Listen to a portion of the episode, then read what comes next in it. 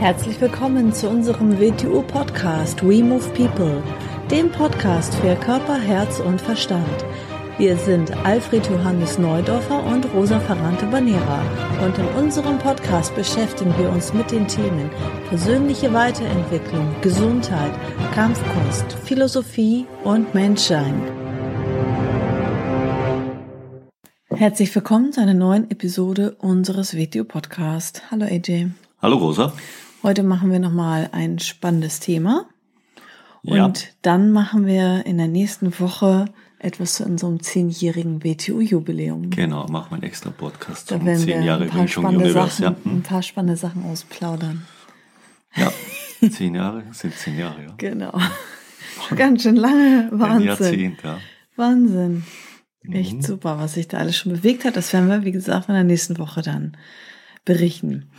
Ja, ähm, was wollte ich, ähm, also es geht heute darum, ich muss hier gerade mal was umstellen, ähm, es geht heute darum, um alte Werkzeuge und die neue Zeit. Ähm, weil für viele Leute sind ja so gewisse Werkzeuge aus allen alten ähm, Kulturen oder ja aus von anderen Traditionen ähm, irgendwie so magisch anziehend und ja, damit schmücken sie sich gerne, das ähm, ja, üben großen Reiz für Menschen aus. Und ähm, ja, warum das aber nicht unbedingt sinnvoll ist, alte Werkzeuge. Mhm. Du hast es ja schon richtig gesagt, es geht um den Reiz. Mhm. Es, äh, Altes scheint immer so, ist umgeben von so einem Nebel des Geheimnisvollen, des Verborgenen, des Besonderen. Und wenn man etwas Besonderes weiß, dann wird man selber besonders. Und das ist halt die verkehrte Richtung, um außergewöhnlicher Mensch zu werden. Weil alte Sachen, alte Sachen heißt ja nicht nur, weil es alt ist, dass es noch brauchbar ist. Mhm. Es kann noch einen Wert haben, es muss aber keinen Wert mehr haben. Und der Wert, den es vielleicht noch hat, ist ein anderer, den es ursprünglich hatte. So, jetzt kommen wir mal zu dem Wissen. Wissen an sich, wenn, wenn die Menschheit etwas weiß, so es gibt so den allgemeinen Standpunkt, als würde, wenn man was weiß, es nicht mehr verloren gehen. Natürlich geht's wieder verloren. Mhm. Das ist ganz klar. Wir wissen heute nicht, noch nicht wirklich, können wir nachvollziehen, wie die alten Pyramiden gebaut worden sind.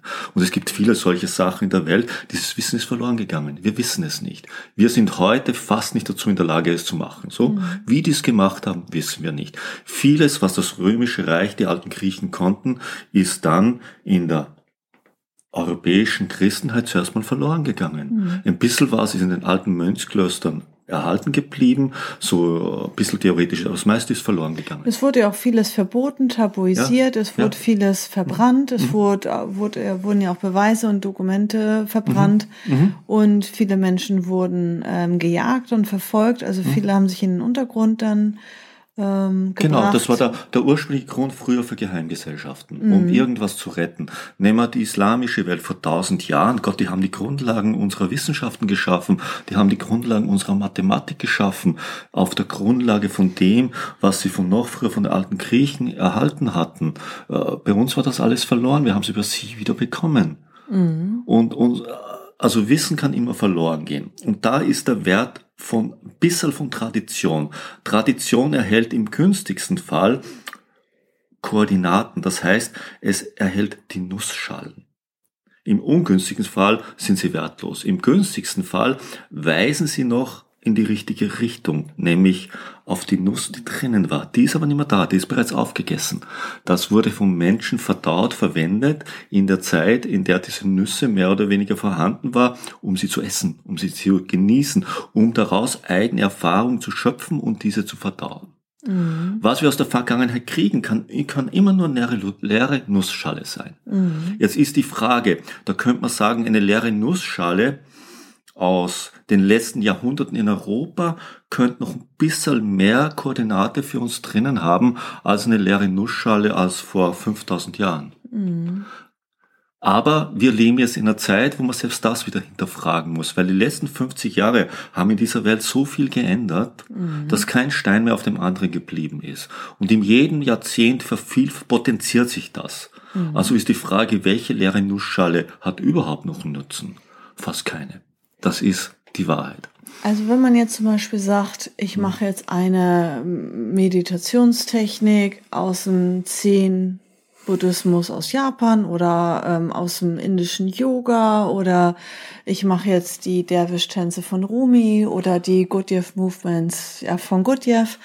Ähm, das hat heutzutage hier in Deutschland 0,0 Wert. Ähm, müssen wir ein bisschen relativieren, wenn wir jetzt über die Derwisch-Tänze reden. Die Derwisch-Tänze, ich meine, Rumi selber hat es ja gesagt, nichts gegen die Derwisch-Tänze, können für gewisse Menschen an gewissen Orten, woanders in der Welt, einen Wert haben in gewissen Zusammenhang mhm. können allgemein, es ist kein allgemeines Werkzeug. Rumi selber hat gesagt, er hat diese Bewegungsschulung im Zusammenhang mit seinem anderen Lehrgebäude entwickelt, um dem phlegmatischen Temperament der Menschen in Konya damals gegenzusteuern. So. Haben wir es heute mit phlegmatischem Temperament der Menschen im 12. Jahrhundert in der Türkei zu tun, ist die große Frage. Mhm. Und das andere Lehrgebäude ist auch nochmal darauf zugeschnitten gewesen. Und der Lehrer ist nicht mehr da. Und, da, und, da, und das Kernelement, das eigentlich das Ganze zur Wirkung gebracht hat, war Charlatan Rumi. Der ist natürlich auch nicht mehr da. Mhm. So. Mhm. Und, und so, das ist jetzt nur ein Bild, was einem vor Augen führt, wie man Dinge betrachten sollte. Mhm. Und äh, man läuft, natürlich, es ist schön anzuschauen, all das, aber kann es für mich die Funktion von damals erfüllen? Das ist die große Frage. Alles, was ich mache, wir haben ein Leben zur Verfügung jetzt. Unabhängig, was wir denken, was danach ist, was davor ist, ob wir an Reinkarnation glauben, ob wir an das Paradies glauben, unabhängig davon, wir sind jetzt mal hier. Und wir sind jetzt hier, damit wir diesen Augenblick nutzen. Wir haben nichts anderes zur Verfügung. Und wie oft wir diesen Augenblick noch haben werden, wissen wir nicht. Also sollten sollten wir ihn in effektiver ökonomischer Weise nutzen, in der wirksamsten Weise. Das heißt, unter den Bedingungen dieser Zeit. Mhm. Es gibt diesen schönen alten Satz, sei in der Welt, aber nicht von der Welt. Mhm. Und darauf bezieht sich, wir sind in dieser Welt. Ich bin nicht in der Welt des alten Ägyptens. Ich bin nicht in der Welt des alten Chinas. Ich bin nicht in der Welt des 27. Jahrhunderts. Nein, ich bin jetzt in dieser Welt. Und ich muss mal genau betrachten, was passiert in dieser Welt. Was steht mir zur Verfügung? Weil deshalb bin ich ja in dieser Ja, wenn Welt. ich jetzt sage, ich möchte entspannter sein und ich soll mir jetzt keine Meditationstechnik aus äh, Indien suchen oder von was weiß ich wo, soll ich mir jetzt eine Entspannungstechnik so. äh, aus Deutschland suchen? Es ist wieder, es, es geht mir um den spirituellen Aspekt dahinter als Entspannungstechnik sah sehen, die Technik des Anstoßes ist natürlich zu brauchen, wenn ich es das betrachte, was es ist, nämlich als eine Möglichkeit, mal gegen meinen inneren Dialog anzukämpfen und versuchen, ihn ein bisschen ruhig zu stellen und vielleicht sogar schaffen abzustellen. Eine tolle Sache, dafür ist es geschaffen worden und dafür ist es da. Und so ist es mit jeder. Meditationstechnik sind Werkzeuge. Werkzeuge wieder für bestimmte Menschen an bestimmten Orten. Wenn mir das. Ja, aber ich bin ja auch jetzt kein Japaner. Ja, äh, wenn man, wenn man drauf, äh, aber wir sind alle, man kann natürlich daraus etwas herausnehmen, was für alle Menschen ein bedingtes Werkzeug für etwas Bestimmtes ist. Nicht die Universallösung, nicht das Esperin für alles. Mhm. Natürlich kann man sagen, es ist die Schule der Achtsamkeit, es ist die Schule der Aufmerksamkeit, beginne ich in diesem Blickwinkel zu betrachten, kann ich es mal so verwenden. Aber es als Aspirin für alles zu verwenden, ist wieder eine andere Geschichte. Mhm. Und da liegt das Problem. Da sind wir wieder bei den Traditionen. Traditionen, wie ich schon gesagt habe, im günstigsten Fall konservieren einen Restgeschmack von etwas Richtigen. Aber nur weil es lange überliefert wird, heißt nicht, dass es richtig ist. Weil nehme eine Geschichte, nehme eine Geschichte, ich erzähle jemandem eine Geschichte und sage, er soll sie weiter erzählen. Und dann warte ich, bis die Geschichte mir wieder zurückkommt. Was haben Menschen daraus gemacht? Mhm. Stellen wir uns mal vor, das passiert aber mit allen Sachen. Wieso passiert das mit allen Sachen?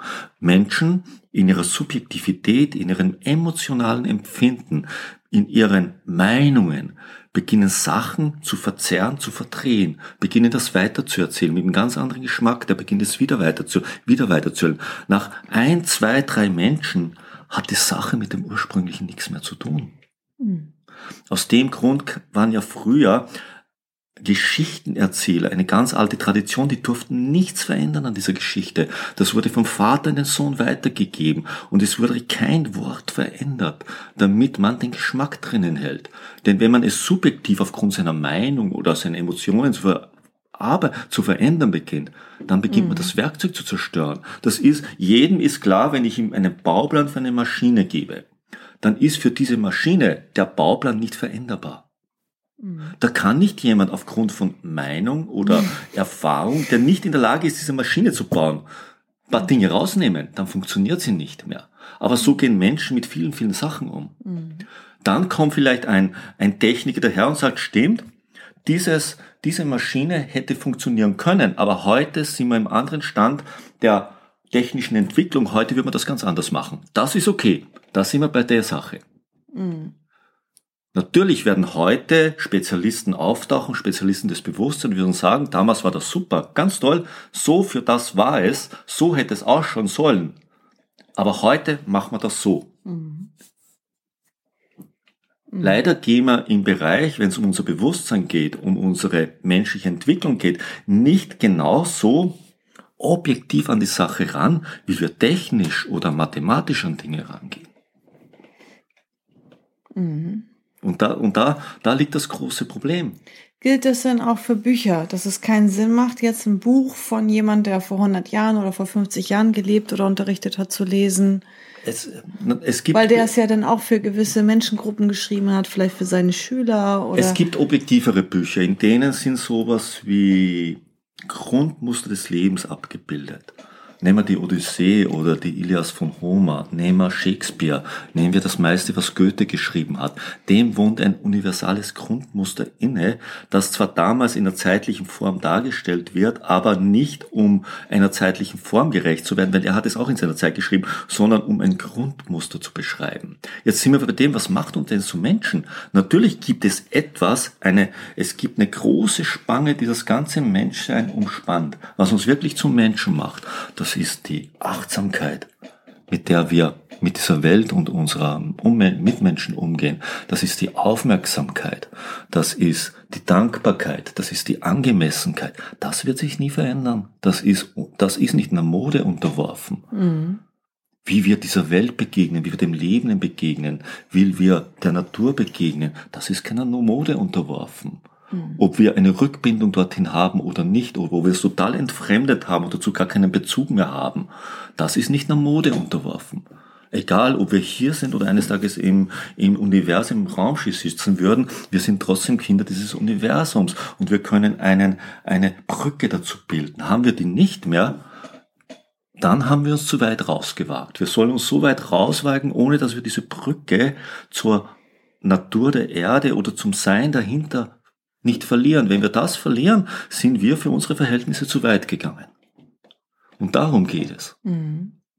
Was macht uns zu Menschen? Nicht eine zeitgemäße Ideologie, eine zeitgemäße Mode, eine zeitgemäße Meinung oder sonst was. Das macht uns nicht zu Menschen, das macht uns zu Marionetten. Aber es gibt etwas, was uns zu Menschen macht.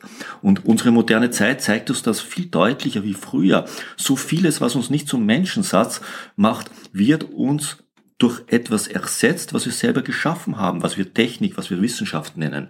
Es, wir werfen auf unsere Menschsein zurückgeworfen und das sollten wir erkennen. Es gibt da etwas, was uns zu Menschen macht. Aber die Dinge sind es nicht. Mhm. Und im guten Sinn alte Überlieferungen beziehen sich immer auf das, was uns zu Menschen macht, was unser Menschsein zur Entfaltung bringt. Das andere ist etwas, was die äußeren Formen, unter denen diese Entfaltung passiert, den Rahmen dazu bildet. Das ist die Zeit, das ist das Rad der Zeit und unsere heute Möglichkeiten sind eigentlich gewaltig in dieser Richtung, aber wir erkennen es gar nicht. Weil unsere heutige Zeit, so, so viele Menschen hätten nie die Möglichkeit gehabt, ihr Menschsein zu erkennen als je zuvor. Früher war ihre ganze Aufmerksamkeit viel, viel stärker durch die Umwelt vorgegeben. Es war ein Kampf ums tägliche Überleben. So viele Menschen haben heute diesen Kampf nicht mehr. Auch wenn sie glauben, sie haben diesen Kampf. Es ist ein Kindergarten für viele Menschen. Auf jeden Fall in der westlichen uns, Welt, ja. Ja. Hm? Mhm. ja. Mhm. Was Sie als lebensbedrohend empfinden, hat nichts damit zu tun. Mhm. Es hat vielleicht mit der, mit der Einschränkung Materiellen zu tun, aber Ihr Leben ist nicht wirklich bedroht. Mhm. Es ist kein täglicher Kampf ums Überleben. Das wäre vielleicht nochmal eine gute Folge ja, Menschsein. Was ja. macht ne? Menschen ja, aus und so weiter. Das wäre nochmal eine andere Folge. Nicht vergessen, das, mhm. dazu machen wir eine Episode. Und aus dem Grund, um zurückzugehen, ist es absurd, sich auf Traditionen zu beziehen. Es ist absurd, sich zu sehr auf Überlieferungsketten zu beziehen, weil das wertlos ist. Wenn es wir jetzt zum Beispiel mal Gurdjieff erwähnen oder Osho oder so. Ja, aus, welchem Grund, aus welchem Grund tun wir das?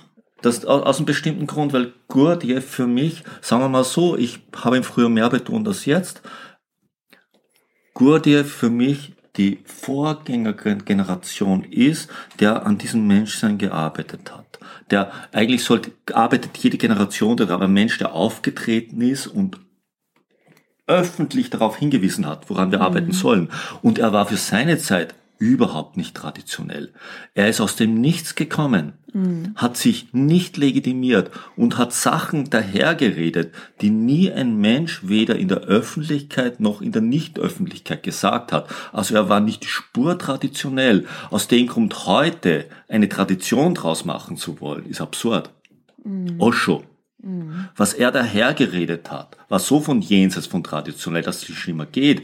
Er hat sich um Menschen zu erreichen, die er erreichen wollte, was seine Aufgabe war, ein leicht traditionelles Bild gegeben eines indischen Gurus, weil das bestimmte Menschen anzieht, wenn er sich dieses Bild gibt, aufgrund der Reizauslösung.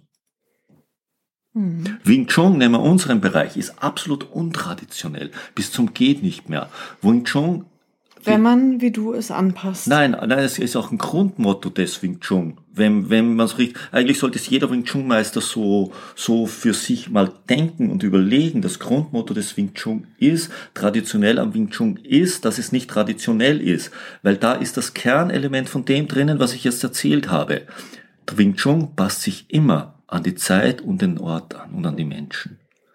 Ja, sonst wäre es ja sinnlos. Die mhm. Prinzipien dahinter bleiben immer gleich. Die, also Prinzipien die meisten sind ja stolz darauf, dass sie chinesisches Wing Chun machen. Die Prinzipien dahinter ist natürlich wieder eine Frage Definition des Verständnisses des Lehrers. Das ist nicht die Frage. Ja, die meisten Menschen sind auf Traditionen stark, äh, stolz. Wieso sind sie auf Traditionen stolz? Es gibt ihnen Sicherheit. Es gibt ihnen Sicherheit, es gibt ihnen Wert. Mhm. Es schützt sie vor Angreifbarkeit. Mhm. Es legitimiert sie. Mhm. Nein, das, was sie machen sollte, legitimieren. Das, was sie tun, was ihre Präsenz, wofür sie stehen, das sollte legitimieren. Nicht Menschen, die tot sind, sollte sie legitimieren. Mhm. Mhm. Das heißt nicht, dass, dass, dass man überhaupt nichts wissen drüber soll, das habe ich jetzt nicht gesagt. Nein, aber man sollte nicht Altes Wissen als Legitimation verwenden, sondern man sollte altes Wissen in der neuen Zeit neu lebendig machen können. Das ist ja auch das Problem am heutigen Bildungssystem, dass die mhm. Zeit sich so schnell weiterentwickelt und verändert, dass die ähm, Unterrichtsmethoden, Inhalte, die Lehrkräfte und das Studienmaterial ja. gar nicht schnell genug angepasst ja, werden. Ist ganz klar. Wir sind sowas von schnelllebig, bis etwas zu einem universitären Lehrgang wird und zum Lehrplan wird und Professoren vorhanden sind, ist die Sache überholt. Mhm. Aus dem Grund gibt es immer mehr Tendenzen natürlich der Bürokratisierung und sich mit, mit politischen Sachen zu beschäftigen dahinter. Aber der Sache selbst ist das nicht dienlich. Mhm. Eigentlich sollte man das ganze Lehrsystem des Menschen mal Unterrichtssystem zu überlegen beginnen, auf jeden Fall dort, wo wir leben. Es ist der Zeit, es ist der Zeit nicht mehr gerecht, es ist den Menschen nicht mehr gerecht, es ist den jungen Menschen nicht mehr gerecht, weil es beginnt sie verkehrt auf eine Zukunft vorzubereiten, die unglaubliche Möglichkeiten und Potenziale für sie offen hält. Und man beginnt ihnen ihre Zukunft zu verbauen. Dabei denkt man, man tut das Gegenteil. Mhm. Man denkt, dass man durch eine ihnen beizubringen, eine richtige ideologische Konditionierung, wird man sie auf eine, eine gute Welt vorbereiten. Nein, man macht das Gegenteil. Man macht sie lebensunfähig mit dem, was man tut. Mhm. Mhm. Ja. Gut, also alte Werkzeuge kann man betrachten, aber nicht verwenden aus einer alten Zeit. Oder man muss sie adaptieren, dass sie wieder wirkungsvoll sind, was mit den meisten Sachen nicht mehr möglich ist, weil die Zeit selber sich verändert hat. Mhm. Es gibt so schöne alte Wörter, man hat früher vom Wassermann-Zeitalter geredet und die Äonen wechseln sich und all das weist auf etwas Richtiges hin. Es beginnt sich etwas Grundlegendes zu verändern. Es ist nicht nur, dass sich etwas weiterentwickelt, die Grundlagen beginnen sich zu ändern. Für mich passiert etwas mit dieser Erde. Mhm. Mit der Erde an sich beginnt sich was zu verändern. Und wir Menschen haben dem gerecht zu werden. Wir haben innerhalb dieser Erde und vielleicht innerhalb unseres Sonnensystems eine Funktion zu erfüllen, die uns nicht bewusst ist. Und irgendwo beginnt es heraufzudämmern, dass da etwas ist. Mhm. Und dem haben wir gerecht zu werden. Und dem können wir nur gerecht werden, indem wir, wie ich sage, exzellente Menschen werden. Man könnte auch sagen, außergewöhnliche Menschen werden. Das heißt, dass wir uns auf unser Menschsein rückbesinnen. Mhm. Was macht uns zu Menschen? All das, was wir geschaffen haben, ist in Ordnung. Das unterstützt uns, damit wir uns unserem Menschsein das bewusst möchte werden. ich in der neuen Episode ja. da tiefer drauf eingehen. Und dadurch müssen wir auch die Natur dahinter, die Natur, die uns umgibt, anders erkennen lernen. Wir müssen erkennen lernen, dass egal wo wir hingehen, auf dieser Erde, wir sind ein Teil dieser Natur, wir sind ein integraler Teil. Und wenn wir je dieses Erde verlassen werden, sind wir integraler Teil immer noch von dem, was uns umgibt. Mhm.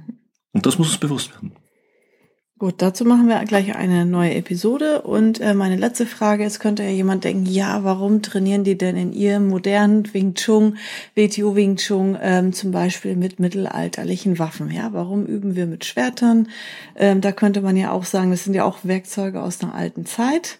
Heute brauchen wir ja keine Schwerter und andere mittelalterlichen Nein, ich, Waffen. Ich laufe ja auch nicht mit dem Schwert durch die Welt. Ich laufe nicht mit dem Langstock durch die Welt. Ich laufe nicht mit dem Doppelmesser durch die Welt. Ich laufe nicht mit dem Kampfmesser durch die Welt. Ich laufe nicht mit einer Pistole durch die Welt. Ich laufe nicht mit dem Klavier durch ich die Welt. Ich laufe vielleicht mit der Kreditkarte durch die Welt und einem Personalausweis. Mhm. Aber die Kreditkarte und der Personalausweis können nicht das in mir aktivieren, was diese anderen Dinge aktivieren können. Wir sind so ein Zwischending momentan. Wir leben in einem biologischen Körper mit Händen und Füßen. Wir leben, wir leben in einer Kette, was immer passiert ist, vom Primaten, was zum heutigen Körper geführt wird. Eine lange, lange Evolution. Und das, was jetzt mit uns passiert ist, in den letzten Jahrhunderten, Jahrtausenden, in den letzten Jahrhunderten, in den letzten Jahrzehnten, ist biologisch nicht nachvollziehbar. Aus dem Grund muss ich auch meiner Biologie noch gerecht werden. In unserem Gehirnreal sind so viele Reale, die wir nicht benutzen. Wieso benutzen wir sie nicht? Weil vielleicht da drinnen Funktionen, Entfaltungen verborgen sind, die wir gar nicht zum Nützen in der Lage sind. Vielleicht können wir telepathisch miteinander kommunizieren. Aber würde es Sinn ergeben momentan? Vielleicht sind wir an der Grenze und andere Möglichkeiten. Wir, schau dir die meisten Menschen an, wie sie sich bewegen. Sie, sie bewegen sich sehr stümperhaft. Mhm. Für mich ist das großartigste Instrument, das in dieser Welt herumläuft, der menschliche Körper. So wie beim Klavier, beim Bösendorfflügel natürlich, das ist eine Sache, das hat einen Klang. Und der menschliche Körper hat unglaubliche Möglichkeiten und wir sind Dilettanten im Umgang mit menschlichen Körper. Damit meine ich nicht, dass wir sportliche Athleten werden müssen. Nein, damit meine ich, wie wir ihn ansteuern, wie wir ihn bewegen. Bewegen wir ihn eigentlich erst schon richtig im Verhältnis zu unserem Umfeld, nämlich dem Gravitationsfeld der Erde? Gehen wir in dieser Weise nicht richtig wirkungsvoll und ökonomisch mit uns Körper? Und ich glaube nicht. Und all das können wir über diese Dinge lernen, wenn wir Waffen bewegen. Wieso, wenn wir, wir Menschen, was unterscheidet uns denn vom Primaten? Natürlich nimmt der Affe auch schon ein bisschen was in die Hand, dass wir Werkzeuge verwenden. Was verursachen Werkzeuge? Sie beginnen Dinge in unserem Gehirn zu aktivieren und vielleicht auch zu entwickeln. Es beginnt also neuronale Verschaltungen zu erzeugen. Und das mache ich mit den Waffen. Weil Waffen, natürlich, Waffen begleiten uns die ganze Seite, seit wir Jäger, und Sammler sind, begleiten uns Waffen. Das ist in uns drinnen, ob wir es wahrhaben wollen oder nicht. Wir, wir sind nicht nur friedlich, sondern wir haben immer auch Waffen benutzt. Und über diese Waffen kann ich meine Körperstruktur erweitern und damit neuronale Muster in meinem Körper aktivieren, die ich sonst nicht aktivieren könnte. Äh, kann andere Muster aktiviert man über Musik, andere Muster aktiviert man über das. Und mhm. so kann man das neuronale Netz in sich anzünden. Mhm. Und meiner Meinung nach ist das die Grundlage von allem anderen. Mhm. Für mich ist wirkliche Entfaltung, Entwicklung des Menschen beginnt am Körper. Mhm. Und von dort weiter zum Denken, also die mentalen Muster, von dort weiter zu den Gefühlen, also zum Herz. Dazu denn in der übernächsten Episode. Mhm. Nächstes Mal haben wir ja zehn Jahre Jubiläum ja, der WTO. Genau. Ja. okay, dann okay. vielen Dank fürs Zuhören und bis zum nächsten Mal. Tschüss. Tschüss.